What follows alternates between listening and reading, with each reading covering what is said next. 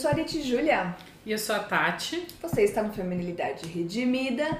E hoje nós estamos no último vídeo. Ah. Oh, sobre o lamento. Parabéns último... para quem chegou até aqui, né?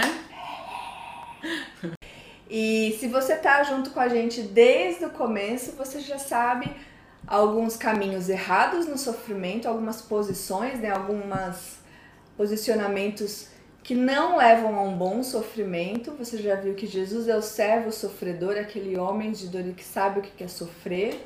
A gente já conversou sobre como aumentar a, a intimidade e, e que é isso que Deus espera da gente, né? Que a gente cresça nesse relacionamento com Deus, porque num certo sentido, o evangelho, as boas novas, é o evangelho que reconcilia o mundo, né, os pecadores, nós, com esse Deus santo e que nos coloca novamente num relacionamento, num engajamento. Estamos unidos novamente, estamos inseridos na família de Deus e isso requer relacionamento, intimidade, né? E nos últimos, nos últimos vídeos você viu que o sofrimento ele faz parte da vida, inclusive de Jesus, o Deus conosco, o Emanuel, ele sofreu, e isso faz parte também, e o sofrimento vai fazer parte da nossa vida invariavelmente, indiscutivelmente, sem a menor sombra de dúvida. Não é se a gente vai sofrer, é quando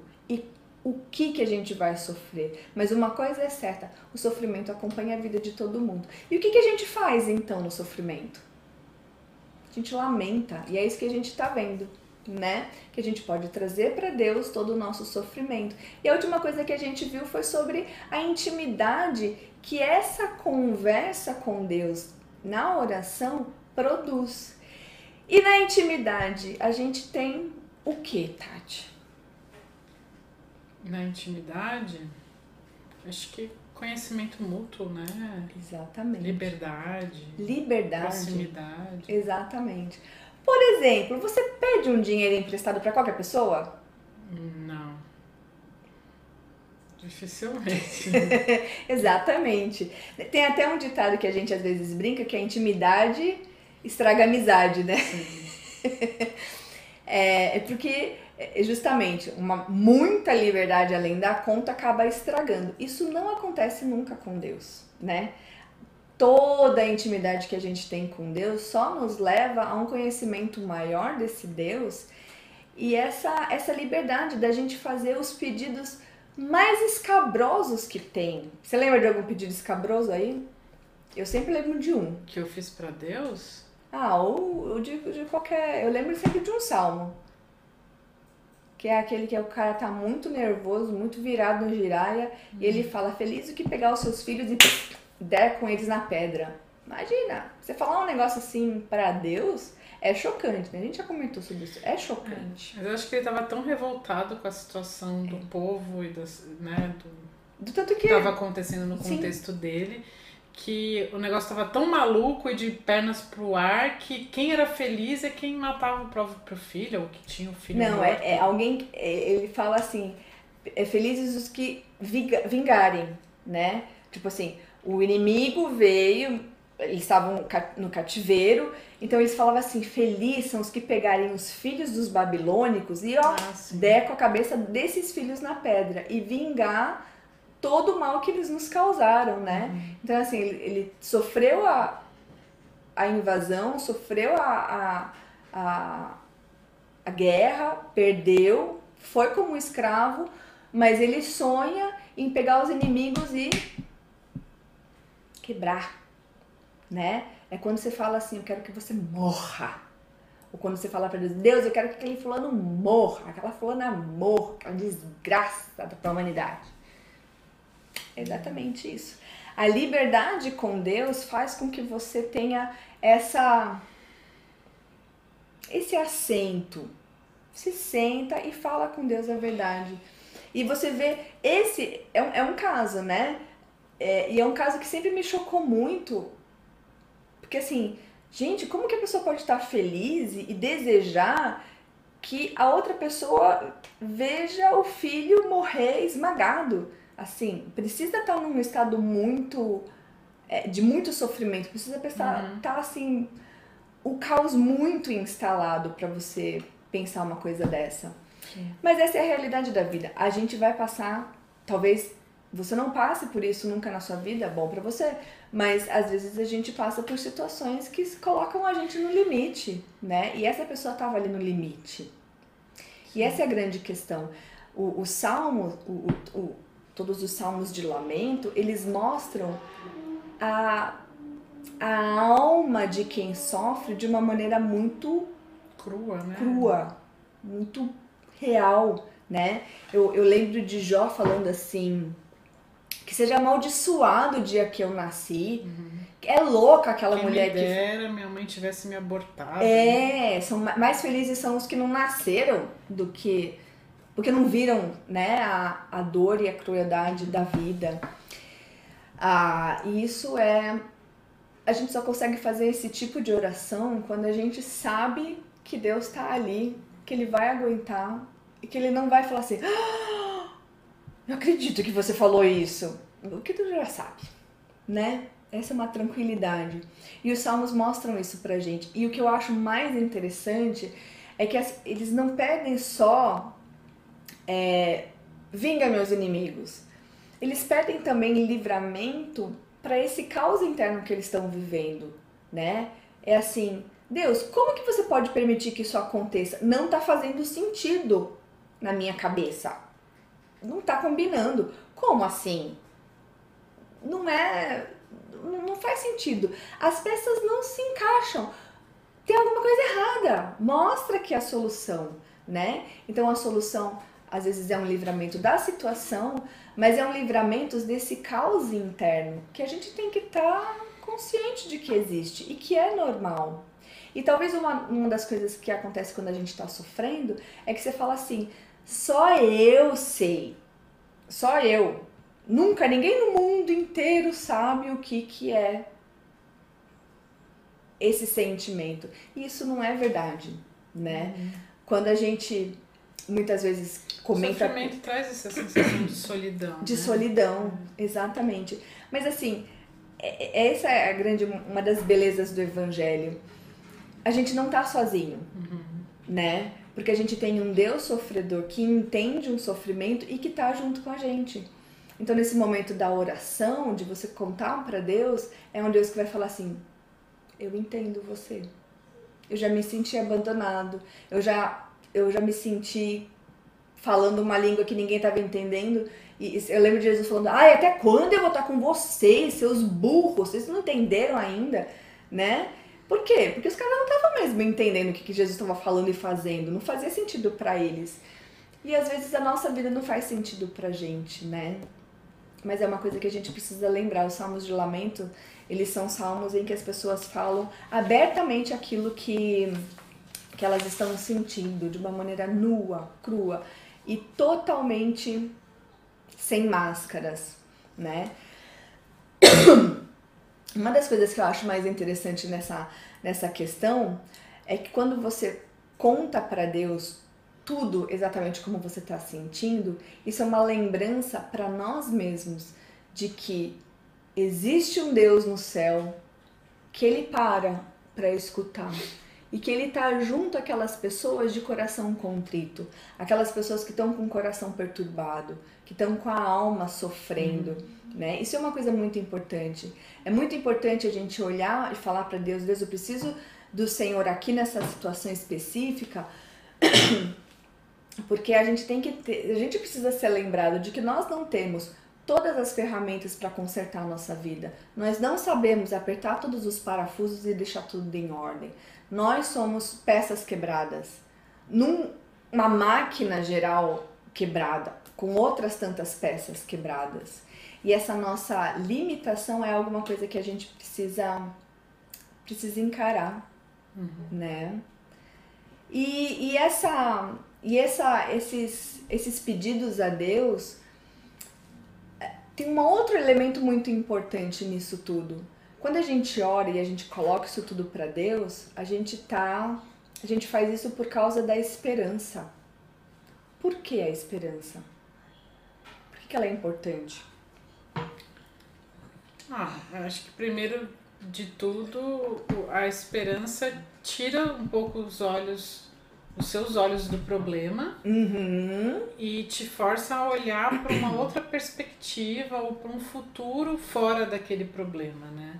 Então acho que por isso que a esperança é tão importante, te dá um motivo para continuar e de Exatamente. que é possível resolver aquele problema ou, né, de certa forma aprender a conviver com ele. Exatamente. Ou em última instância, né, que dizem, o dito popular diz que só não tem solução para a morte, é. mas a esperança bíblica vai dizer que até a morte tem solução, né? Exatamente.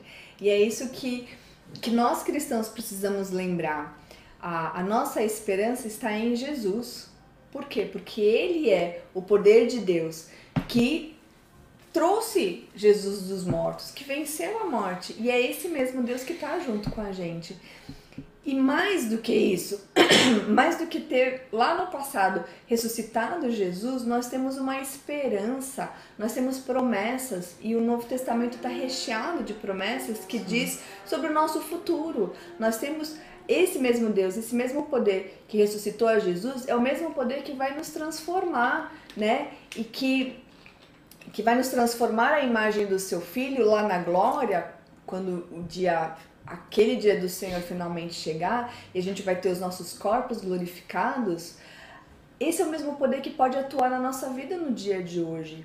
Então, quando a gente pensa assim, meu, aquele poder ressuscitou Jesus, vai me transformar ali na frente, nesse meio do caminho, ele perdeu o poder, ele perdeu a capacidade, ele tá de braços amarrados, ele tá emburrado, ele tá de TPM. Não, ele continua sendo o mesmo pleno, né? Dos seus poderes e de tudo. E ele continua querendo atuar na nossa vida, ainda que no meio do sofrimento, né? E essa esperança da nossa glorificação, do da escatologia, das últimas coisas, quando finalmente a gente vai ser liberto das nossas lástimas, dos nossos problemas, isso é algo que tem que trazer esperança para nós. Porque assim, a gente já teve o spoiler de que Jesus vai vencer no final e de que a gente vai ser vitorioso no final. A gente já tem essa esperança.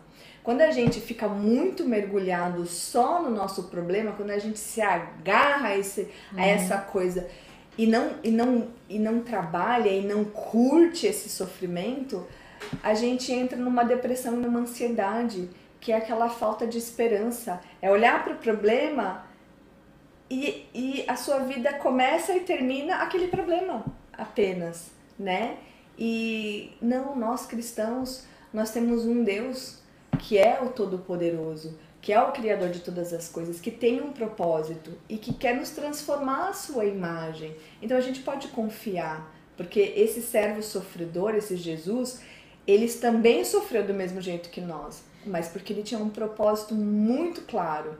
Que é, e, e o propósito de Deus para nós é nos, nos transformar a imagem desse filho. Então, é o lamento, quanto mais tempo a gente senta e conversa, ainda que repetindo 50 mil vezes a mesma coisa, eu acho que isso faz parte. Porque a gente uhum. precisa colocar em palavras, porque as palavras, elas não apenas nos ajudam a organizar o nosso sofrimento, mas Dá é... nome aos bois. Dá nome aos bois, exatamente.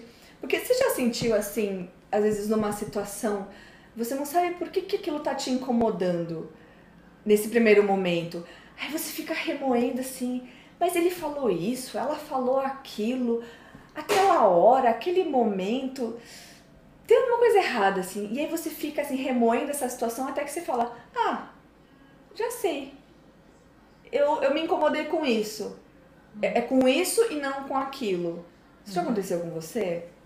Não tô lembrando de um caso agora. Eu, ah, eu tenho milhões.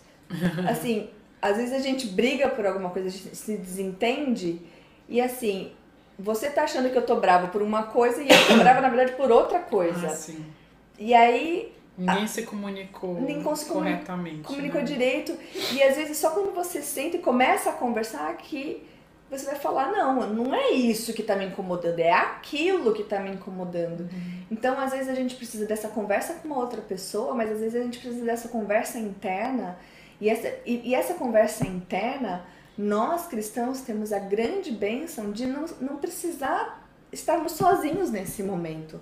A gente pode compartilhar com Deus. E Ele vem nessa conversa nos ajudar a dar os nomes aos bois, para que a gente consiga processar. A gente precisa processar emocionalmente o nosso sofrimento e a gente precisa processar intelectualmente, psicologicamente. A gente precisa entender tudo aquilo que está acontecendo com a gente. E nem sempre isso é tão claro nos momentos do sofrimento, porque o, o sofrimento gera esse caos mental, esse caos que perturba a nossa maneira ordenada de pensar. Uhum. Então, a, a fala, a conversa é extremamente importante nesse momento. Para você colocar para Deus, Deus, eu não estou entendendo, me, me ajuda a enxergar o que, que é, o que, que não é, o que, que foi, o que, que vai ser. E você coloca isso para Deus, porque nós temos essa esperança. Ah, mas uma coisa que. Eu acho que foi até uma coisa que você comentou uma das vezes quando a gente estava fazendo devocional nos Salmos. Gente, ler Salmos é ter assim um raio-x da alma humana, Sim. não é? Eu acho assim o máximo. Eu achei assim, foi uma das devocionais que eu mais gostei, que a gente lia só o texto bíblico, só o salmo, né? E, e às vezes era até mais de um algumas vezes, né? Eram era dois, eram dois ou três. Era muito curtinho, talvez. Era, eu achava assim o máximo, porque num salmo o cara tá super feliz e, e, contando de vitórias, aí no outro salmo o cara tá na maior fossa, hum. mó perturbado, mó fim do mundo. E, eu, e assim, às vezes eu me sinto assim, num dia tá tudo bem, no dia tá absolutamente tudo mal. Hum. E, e uma das coisas que às vezes que eu, que eu lembro de você comentar nessa devocional é que a gente tem ali no salmo um processo que ele começa contando o caos, falando de toda a sua lástima, contando tudo o que aconteceu, tudo que ele sente, pede vingança, pede que raia, caia raios e, e trovões em cima da, da cabeça dos inimigos e tal. Mas tem um momento, aparentemente do nada, em que ele fala assim: Mas Deus está no seu. Uhum. Da sua glória. Mas Deus é infinito em poder. Eu falei: Oi, como assim? Você tava é um me xingando. É um resumão da situação, né? É. Às vezes nem tão resumão, né? Porque às vezes tem uns salmos que são bem grandes, porque hum, a pessoa gostava de escrever, né?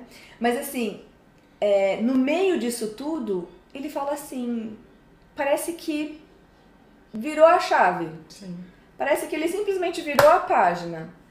E aí, muitos do, desses salmos de lamento acabam com ele glorificando a Deus.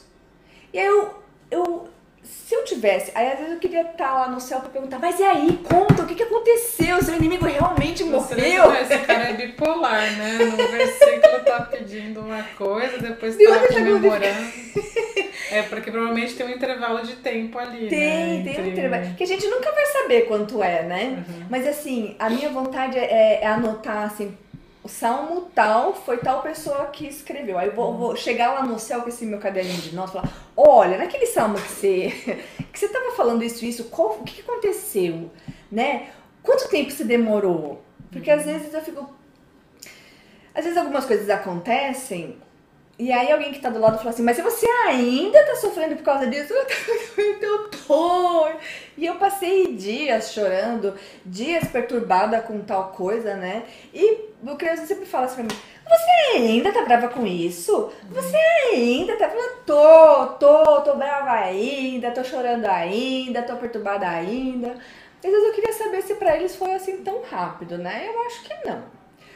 Até porque assim, Jó teve quantos?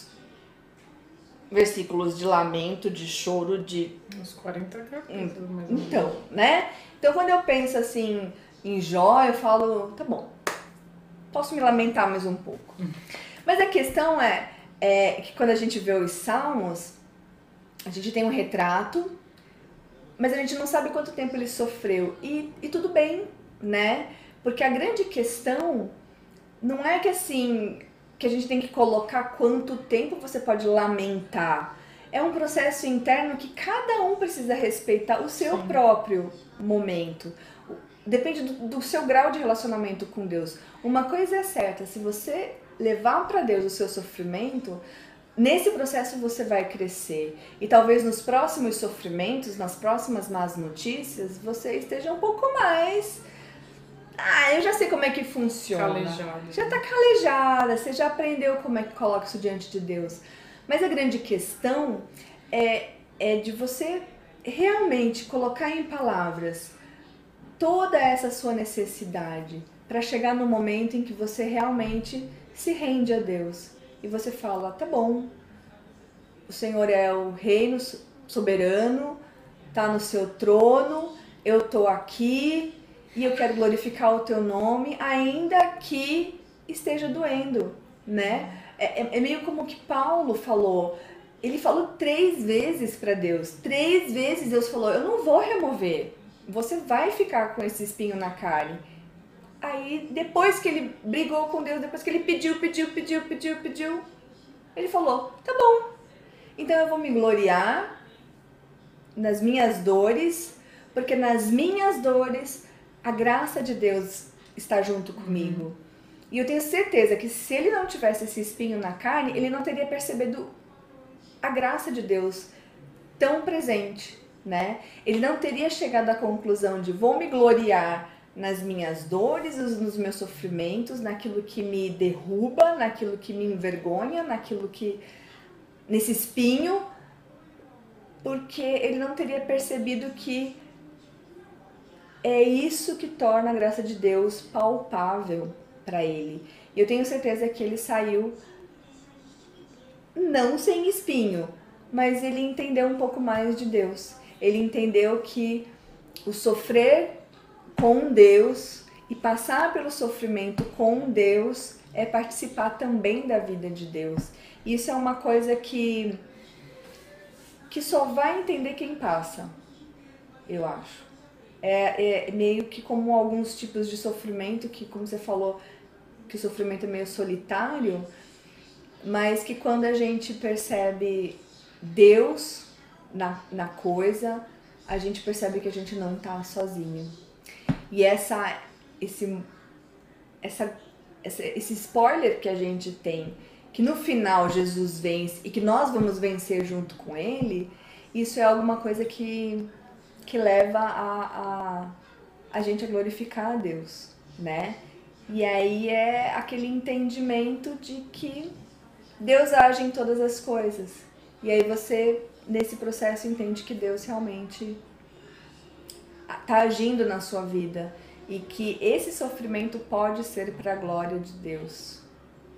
E aí o lamento, a gente chega no final daquela última parte do, do lamento que é a entrega, o, a, a, a entrega de, dessa vida, você deixa de se debater e você se prostra diante desse Deus que é amoroso apesar do sofrimento, que está trabalhando na sua vida apesar das dores uhum. e que tá vendo cada lágrima, que tá acolhendo cada lágrima, que tá ciente de cada de cada dor e que tem um propósito bom, muito acima daquilo que a gente consegue olhar nesse momento, muito muito maior do que os do que quando você tá só olhando para o seu próprio sofrimento, para aquilo que está acontecendo.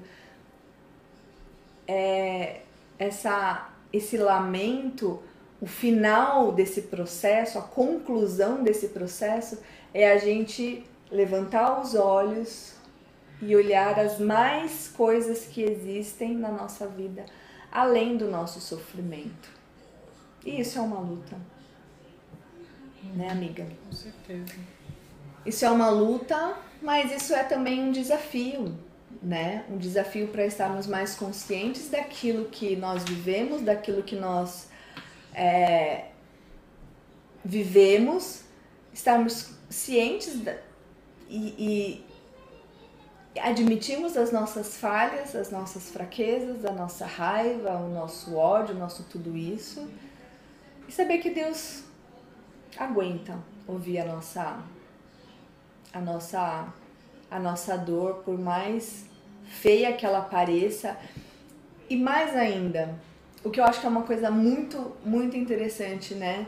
Porque assim, talvez uma solteira vai pensar assim, ai, mas vai ser tudo lindo quando eu casar, porque aí eu vou ter o meu amigo junto comigo que vai me ouvir em todos My os best. momentos.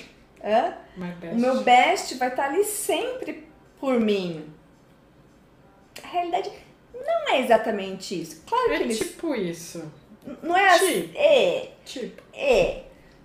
Vai ter momentos que ele não vai querer conversar, né? Como vai ter momentos que você também não quer conversar. E tudo bem, porque a vida, né, é assim. Agora, com Deus, não. Isso é, é- isso é que eu acho mais, assim, o máximo. Porque se eu, em todos os momentos que eu quiser conversar com Deus, ele vai falar, ah, oi, né? E assim, eu falo assim, meu, que Deus louco esse, né? Eu fico pensando, ele não só vai parar e me ouvir, fala que eu, tô, fala que eu te escuto, mas ele mandou, ele falou, orem sem cessar. Meu, é é uma coisa assim fora, gente, ele é um homem falando, conversa comigo sem cessar. Isso assim é muito fora do normal, né? Por mais que o marido ame, tudo bem. É, meu, nunca ele vai falar assim, conversa comigo sem cessar. não. Uma hora ele vai falar, tá bom, chega, já deu. Com Jesus não, com Deus não. Ele quer a nossa conversa, ele quer a nossa amizade e esse relacionamento. Gente, não tem como dizer que o amor de Deus é. Deus é falho, que Deus é ruim. Que Deus ruim é esse? Que quer conversar com a gente o tempo todo? Que vai ouvir todas as lamúrias e tudo que tá no nosso coração do mais feio que tem e que vai trabalhar nisso tudo ainda para produzir em nós mesmos um, um Marite melhor, uma Tati melhor, um você melhor. Não tem como amar, não amar esse Deus. Então, meus amigos que estão sofrendo junto comigo, porque a gente vai sofrer. Esse é o nosso Deus, esse é o lamento e, e essa é a nossa vida.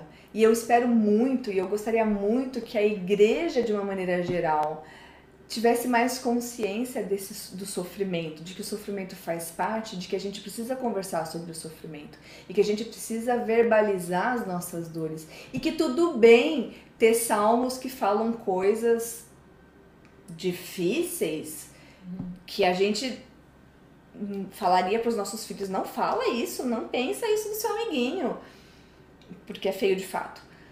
Mas que para Deus tudo bem a gente falar, né? E a gente precisa repensar a nossa teologia do sofrimento para a gente sofrer menos e a gente crescer mais no conhecimento desse Deus. Marit, se você pudesse resumir eh, esses podcasts, esses cinco vídeos em algumas frases, o que, que você falaria? A vida é um caos. Jesus já sabe disso. Jesus é, é o servo sofredor, o homem de, de dores que sabe o que é sofrer, porque ele veio nesse mundo. Então não se engane, colega, que a sua vida vai ter sofrimento de um jeito ou de outro, por mais que a gente tente de todas as maneiras evitar, isso é inevitável.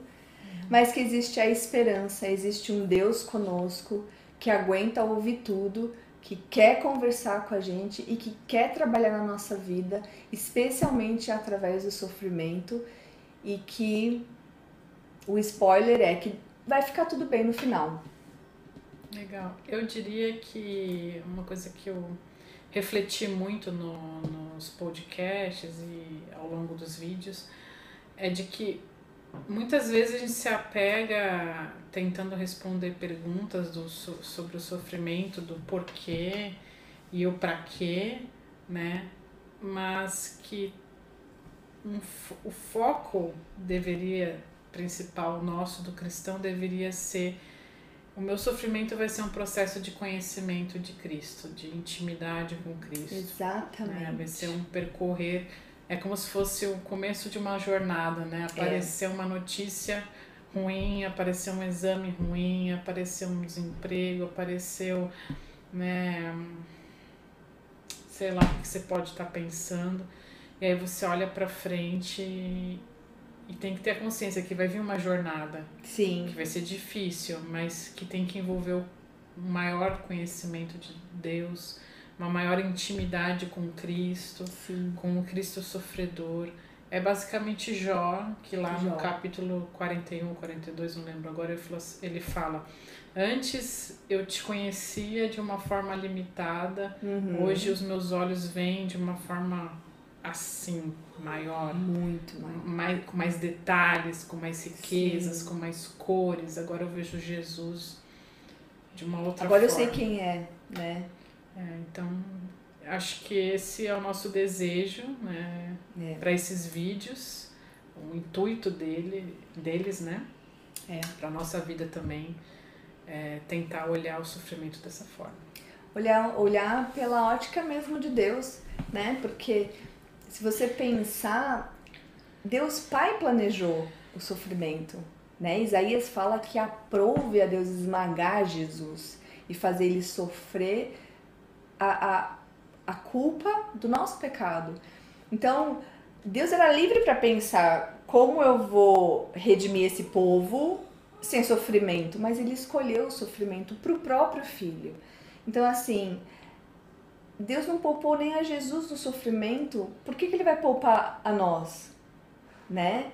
Deus não, não, não poupou Jesus de sofrer, por que, que nós não sofreríamos nessa vida?